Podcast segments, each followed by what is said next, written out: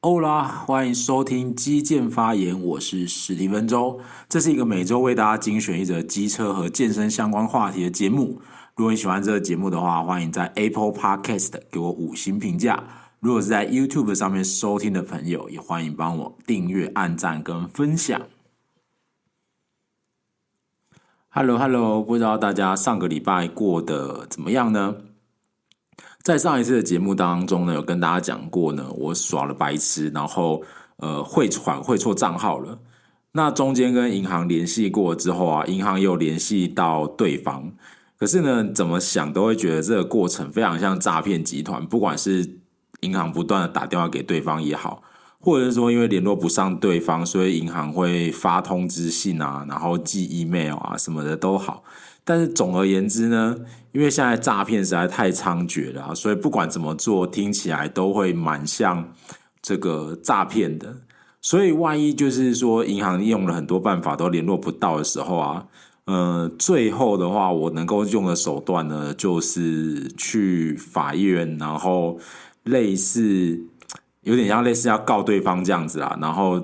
用让让法院去执行这个这样。但这样的话就会变得很复杂，所以就是只能暂时保持耐心，然后继续呃，请银行多试试看吧。好，如果一直打电话去的话，总是会觉得很奇怪，就是说为什么会一直打电话给我，到底是要干嘛这样子？我不知道别人是怎样啦，但是如果是我的话，我会就是至少接起来一次这样。那讲到诈骗电话的话，其实就有非常明显的一个变多的趋势啊。那因为我有加入这个健身房嘛，啊，我都是去健身工厂。那他们之前因为有发生过就是各自外流的事件啊，所以导致说呢，有蛮多会员都有接到这个诈骗的电话。那我刚好在录音的前一天呢，我也接到了这个诈骗的电话。那因为其实我觉得讯息的传播其实是蛮重要的，因为。呃，我已经事先知道这个状况了。那大家如果接到电话的时候呢，看到他那个前面的符号啊是加，然后是一些呃奇怪的区域啊，那么这个时候十之八九有可能这电话是利用网络打过来的，或者是说你会很明显的看得出来那个区码就绝对不是从台湾打出来的这样，所以嗯，就会高几率呢会让大家提高警觉，它可能是一个诈骗电话。那我昨天接到的时候呢，他就是说他是健身工厂啊，然后问我是不是有续约啊，然后怎么样啊，然后我只是回答，然后呢，于是乎呢，对方可能就心虚，发现我可能已经识破了，就直接把电话挂了。嗯，听起来就是说我好像是有一点机车哦。那其实我后来问了一些我的朋友啊，就是说我这个人给人家的第一印象就是感觉就是。呃，非常难相处的这种，那么，嗯，我自己是没有特别有感觉，但是后来仔细想想，我好像不是看起来难相处，我实际上也是真的蛮难相处的。那么回忆自己以前打工的那种经验啊，我突然发现呢，我要么就是去工厂里面做事情，然后要么就是做那种嗯补习班的或者是家教老师，我基本上没有做过那种。呃，任何需要站在柜台的那种服务业，比方说加油站也好，呃，便利商店也好，麦当劳也好，饮料店也好，我从来没有做过这样的服务业。可能是我真的长得就相当不讨喜，但是我并不是完全没有去应征过这些工作啊，只是这些工作通常应征完了之后就没有下文了。一直到后来我才想到，嗯，可能是我这张脸看起来就是。比较嗯没有亲和力的那种啊，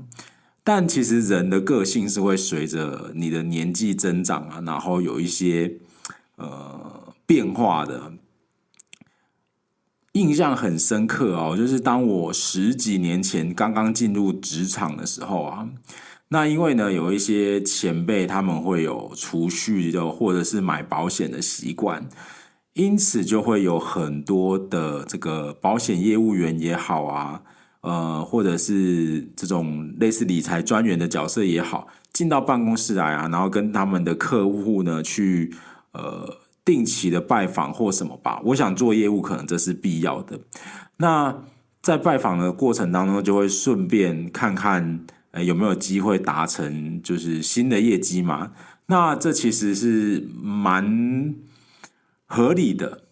有一次呢，我就看到有一个保险业务员去找一个资深的前辈，然后意思就是要跟他讲说，他们要跟他介绍一个新的这个理财的商品吧。那那个前辈本身就是，嗯，看起来不是很好惹的一个人。那于是那个保险业务员就跟他讲说，呃，我们诶，某某某某某你好，我们这个公司有一个新的什么什么什么。然后那个前辈就直接回答三个字，叫做“我没有钱”啊，这是四个字，抱歉。那于是对方就放过他了。那当时在办公室里面最菜的人就是我，于是呢，他的目标当然就转向我嘛，然后就说：“哎，某某某你好啊，我们这这边有什么什么呢？”然后我一开始就是你知道吗？菜菜鸟新人啊，就是。比较不好意思，也比较不懂得拒绝啊，然后就听他讲讲讲讲讲讲讲，然后诶，就是弄了一些资料这样，然后最后虽然我没有答应，也没有帮他买东西啦，我只是说好，我回去研究看看这样子。但是其实这个陆陆续续他讲了蛮长的一段时间啊，那我后来就觉得，诶，前辈这样讲，然后讲完之后呢，对方就放过他了，于是乎呢。我就觉得哇，这方式太赞了！虽然会显得我好像有一点点就是不平易近人，然后甚至有一点呃棘手这样子，但是我觉得会帮我省掉很多麻烦。于是乎啊，我就决定了，那下一次再遇到这样子的人的时候呢，我就要这样做。那么过了一阵子啊，我真的又遇到了一个就是到办公室来拜访的这种。呃，可能银行的业务吧，我已经具体不记得他是做什么的。然后我我就诶，我是有学习的能力的啊，我就决定说好，我也要这样说。所以当他开口讲完的时候呢，我就直接说我没钱。我就想说，那这样他应该会放过我了吧？心里的 OS 是这样，但是对方并没有这么打算哦，他就是说，诶，一万没有的话，那五千呢？那三千呢？然后我就心里的 OS 就是不，可不可以饶了我这样子？于是乎，我从此之后我就变成一个慢慢的走向那种呃很机车，然后很呃不客气的这种路线的人。所以有的时候我会觉得，哎，说我脾气不好，我脾气不好还不收你们惹的这样。那后来就会演变成是那种呃，对于电话行销啊，或者是。呃，直接来拜访我的啊，我都会直接说，你不要浪费时间在我身上了啦。然后就是讲一些很不客气的话。然后像比如说有一些那种投资理财型的商品的时候，我记得我讲过最机车的话，我是直接问对方说：“你这个联考的时候数学考几分？”因为我的意思是说。你如果数学考得很烂，你就不要来跟我讲这些东西，你东西放着就可以走了。那我当下当然也会觉得说这个是蛮伤人的，因为毕竟对方也只是在做他的工作啊。可是因为你的工作制造了我的麻烦，我就会觉得有点变得是说我变得很刺这样子啊。那后来呢，就是这个我的主管吧有跟我说过啊，因为你还是可以保持你的。呃，很有个性的样子啊，但是你可以稍微圆融一点这样啊。那我一开始会觉得说，嗯，比较年轻的时候会觉得说，这个其实是蛮难同时做到的。你要怎么很呃很圆融，然后但是又很能够保有你的个性嘛？哦，那但是嗯、到了一定的年纪之后啊，会发现说呢。其实你要翻脸发脾气啊，翻桌啊，然后直接指着对方的鼻子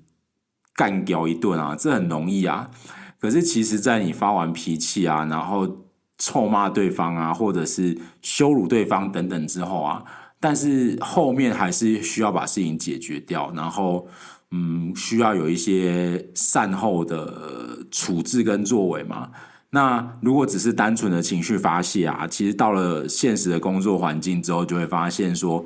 事情还是在那边，还是没有解决。所以一直到比较后来，我就会慢慢倾向于就是好，我当下会呃，为了事情可以顺利的解决啊，我不会跟你发脾气，我也不会怎样，但是我们就是把事情先做完，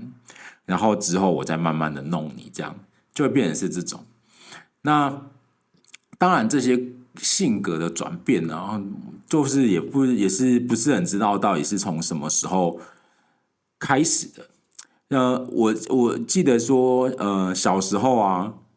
这个其实是听我妈妈讲的啦，因为我妈后来会抱怨啊，会念我啊，就是说我小的时候明明就是嘴巴很甜啊，然后会讲很多话，结果回家长大之后就一句话都不讲这样子啊。嗯，事实上我就是慢慢成长的啦，因为我会觉得说，嗯，跟家里人讲太多啊，就是有一种言多必失，因为你讲了你又不懂，那我又要花很多时间解释，我会觉得这样我实在太累了，所以。久而久之呢，我就会变得是很懒得去呃讲一些有的没有的。然后，嗯，然后长辈大了之后，他也不是长辈大，长辈老了之后呢，就会变成是他们话很多。他看到你的时候，就会有很多话想要跟你讲。这样，那我后来就是变得是我就是一个很纯粹的听众，这样我就会听，但是我其实是。放空的，那我也不会去中断他，就他要讲多久就给他讲，因为我觉得，呃，倒也不是说什么见一次少一次啊，而是说，嗯，他可能已经从他的职场上退下来啊。那有些人从职场上退下来的时候，是已经呃，会让你自己的社交圈缩得很小，然后你会呃，长辈们有一些会非常的没有安全感啊，所以当他逮到机会的时候，他一定要畅所欲言，大讲特讲。那他们就会从那种呃 N 年前的那种事情一路的往事，然后讲讲讲讲讲，呃，就是等于是说每一次你都会去回顾一下我们整个家族的那种历史。有一些可能比较年轻的朋友比较没有感觉啦，但是当你的人生累积的第一个十年、第二个十年、第三个十年，哇，那可以讲的故事就会非常非常非常的多。那今天这期节目呢，会比较稍微没有要讲一些特定的主题，因为我录这个 podcast 呢，已经到了超过第十集了嘛。那中间其实有累积过一些，不管我是在呃日常生活当中被问到的啊，还是说进来的有一些议题啊，那我其实会蛮想讲的。所以其实这一期节目呢，我就会把它当做是一个嗯。大杂烩这样，然后纯粹的是闲聊。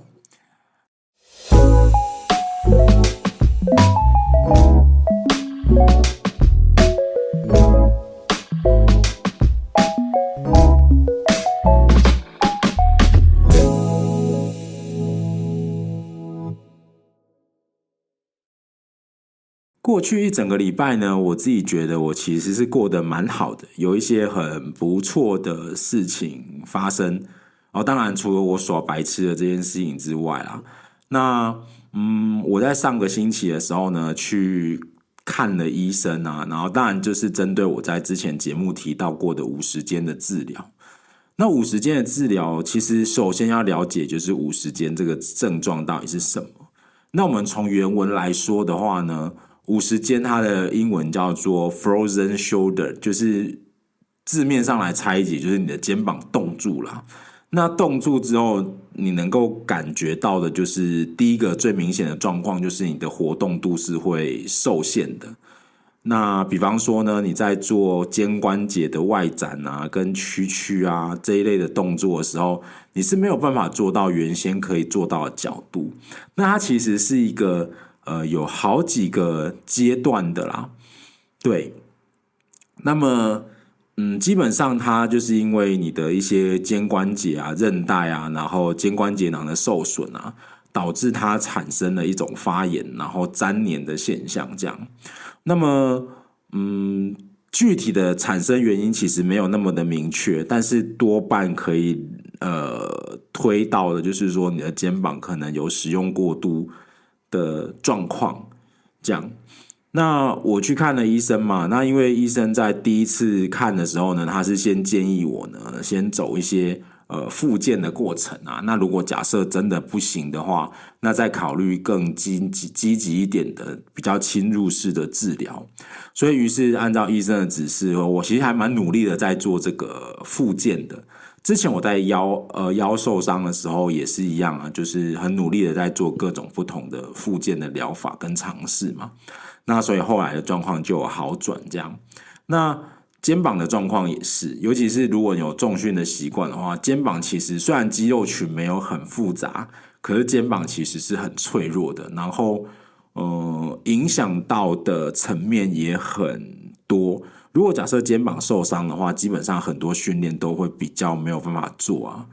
所以因此我后来就会变成是说，在我做重量训练的时候啊，呃，如果是需要用到肩膀比较多的那些锻炼呢，我通常热身就会热身的比较更充分一点点，这样。当然也是因为怕受伤了。好，那回到看医生的这个话题啊，所以基本上呢，呃，在这个五十肩的状况上啊，你已经发现这个症状了吗？那因为你一开始的时候只是觉得会有点卡，所以会很容易有一种误判，就是说啊，我可能是因为运动，所以我肌肉比较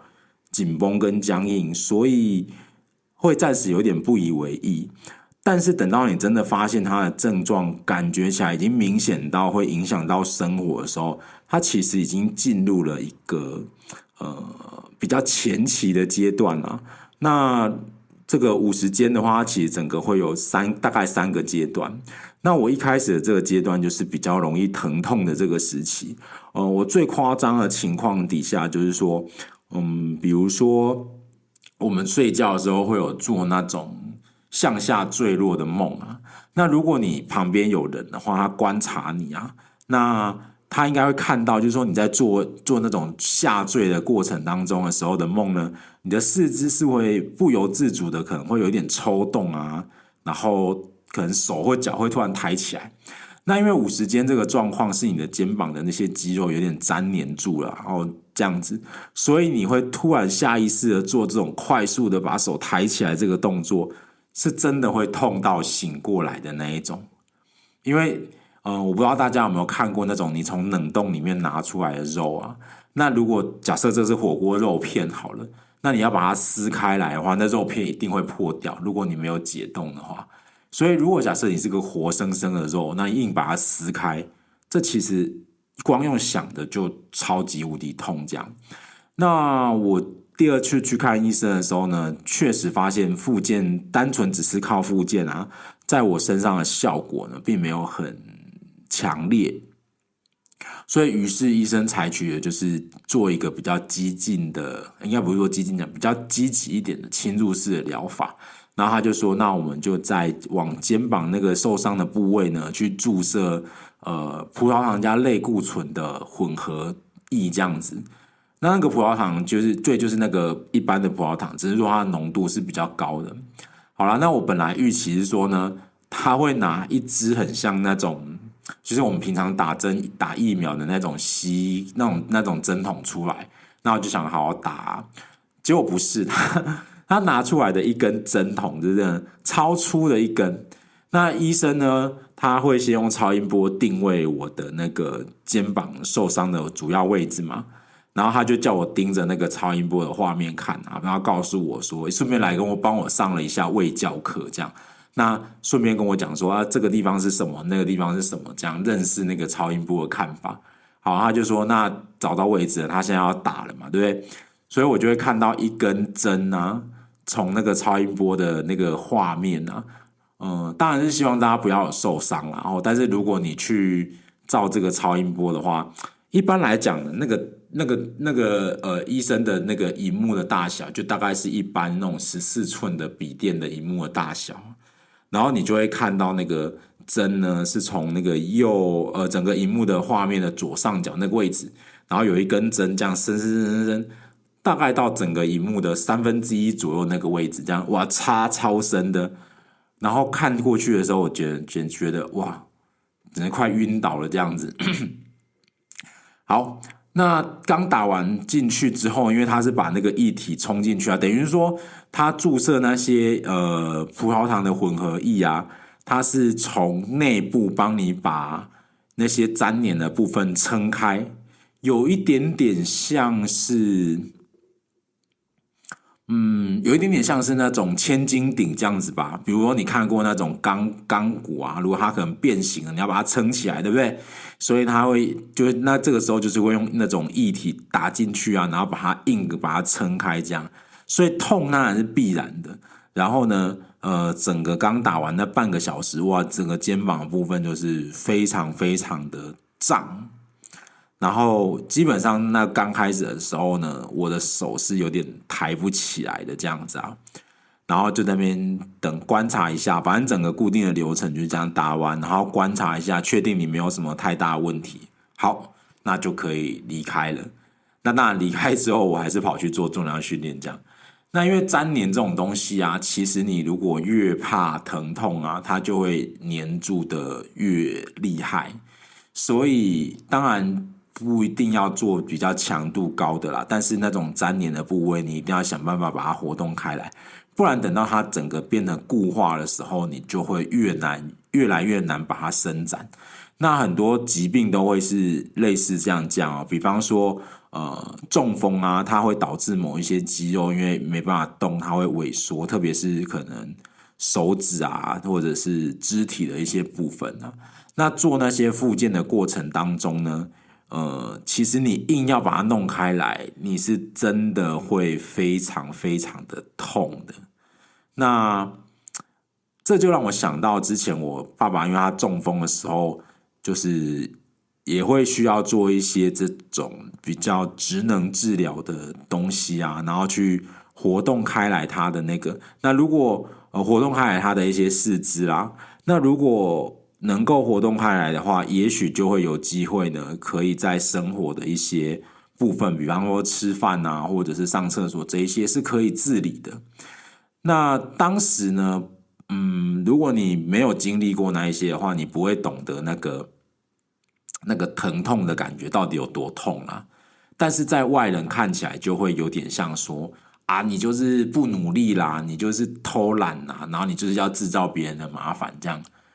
对，但是真的经历过那个疼痛之后，你会发现哇，这其实真的很不容易。可是越是不容易的事情啊，就是你努力去做之后，得到的回报会比较大。那么打完之后效果有没有比较好呢？确实有蛮明显的改善。但是呢，可能还需要在一段时间。以我目前来讲的话，就是，诶，那些身肩膀的这个活动度啊，已经有稍微的比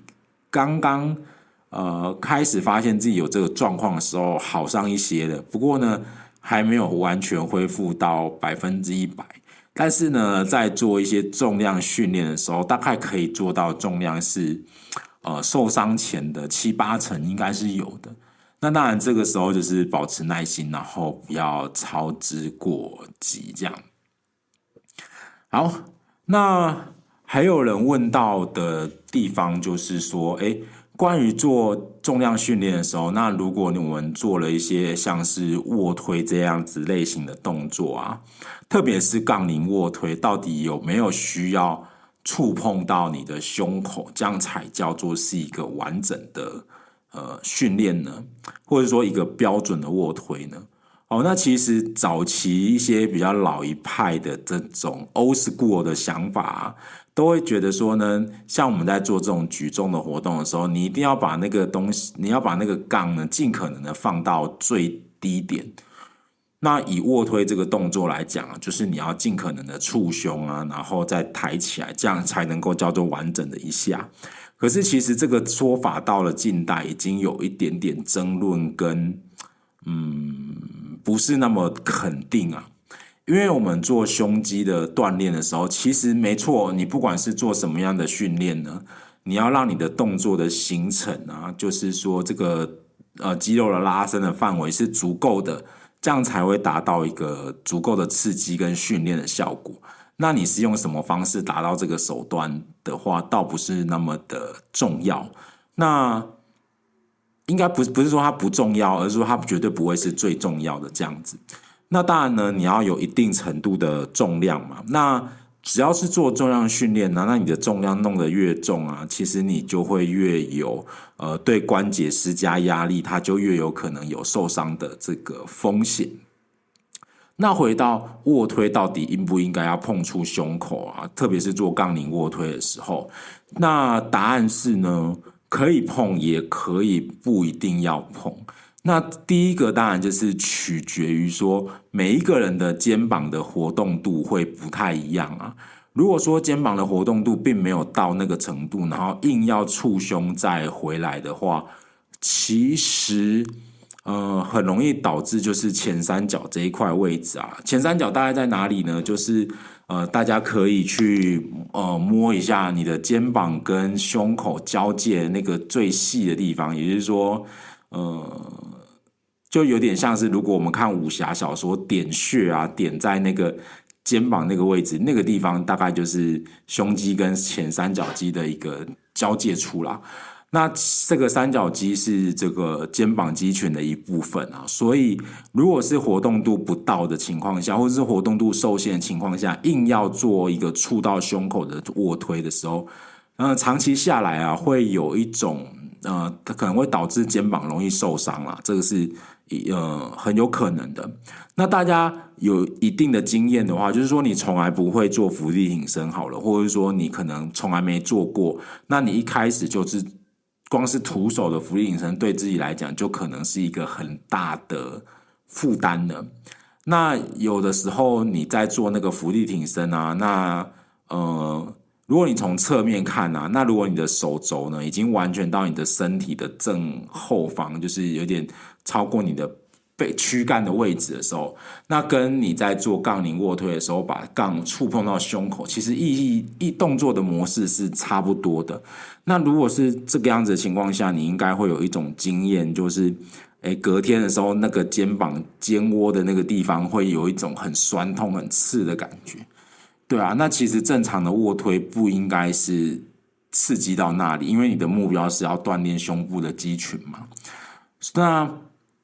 所以呢，其实要不要碰触到胸口，其实是考量每个人的活动的程度不一样啊。那根据这个肌肉的这个拉伸的这个理论啊，对，确实你要让你的肌肉承受一定的张力呢，是需要一定程度的重量。但是呢，这种呃把肌肉纤维拉开啊，那它受力的这个大小啊，会有一个边界的效应啊，也就是说，并不是拉到最长的时候。它受力就会是最大的，这跟我们印象中的那个弹簧是遵守理想的弹簧是遵守虎克定律，你拉的越长，弹性就会那个受的力就会越大。这一点有一点点不一样啊，因为肌肉的受力它其实某个程度上来讲，它不一定是线性的构造啦，所以没有办法直接这样去做类比。好啦，所以如果下次有人再说呢，你的卧推没有触碰到胸口啊，那这是做的不标准啊。这个时候你就是听听就好，不一定要呃很在意这个想法。但是呢，有一种状况是真的不标准啦，就是说你的行程真的太短，有点像是那种咏春那种寸劲，这样动的范围很小。那这样确实就是可能，嗯，不管是有没有触胸，都是一个不太标准的动作。那再来的话呢，呃，我们在做重量训练的时候，去刺激目标肌肉的话，有一个。关键的因素叫做这个 TUP，也就是说你的这个嗯 time under pressure，就是你这个肌肉所受受到压力的张力的时间呐、啊。那呃触碰到胸口这一下，有些人会用借力的方式，就是让杠打到胸口之后，利用碰触的那个反作用力弹起来那一瞬间把杠推起来，所以它。有的时候未必是一个你真正从头到尾都保持张力的情况下，所以反而是你如果好好的下放，然后好好的稳定把它推起来，这个样子呢，嗯，我的效果可能反而还会更更好一点点哦。那再来呢，触碰到胸口的这种卧推呢，能不能做标准的话，其实是比较偏向于那种呃。建立式的训练，也就是说，因为建立式的训练呢，我是尽可能的要举起一下嘛，所以在早期这个 IPF 还没有对建立动作做一些明确的规范的时候，或者说它的规范还没有那么仔细的时候啊，你可能会在网络上看过一些影片，就是有一些选手他做卧推的时候，他会把自己的腰拱得像大法师那样，就是说他只有肩胛跟屁股粘在那个板凳上，但是腰会尽可能的拱。那这个时候你的胸呢，因为你拱腰的关系，胸就会尽可能的抬起来，所以你在做卧推的时候啊，其实呃你的重量的你推的那个行程是比较短的。那因为早期在判断这个卧推是不是一个良好的卧推，也就是那种呃裁判会判定 good lift 的情况下呢，碰触到胸口是一个指标啊，所以会看到有些人呢，他可能推很重，可是他动作的行程可能超短，因为他可以把腰拱的超级无敌霹雳高，对，所以呃根据不同的目的啊。你你要不要碰胸，其实是有呃各种不同的考量啊。那如果你是像我一样是针对外形去做训练的话，我个人的意见就是，如果你可以碰得到，而且是稳定的，不是会放下去弹起来那一种，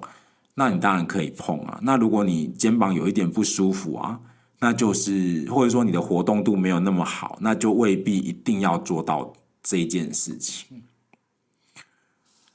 好，那这一期节目的话呢，就是主要跟大家聊聊我对一些事情的看法，然后跟这个肩膀的伤害，然后还有我对于重量训练的一些想法，希望对于大家有帮助。那如果你对于重量训练呢也有兴趣，然后也有一些想法的话，都欢迎留言让我知道。那么我们可以一起来讨论一下。那今天就先跟大家简短的聊到这边，那我们就下一期节目再见喽，Goodbye。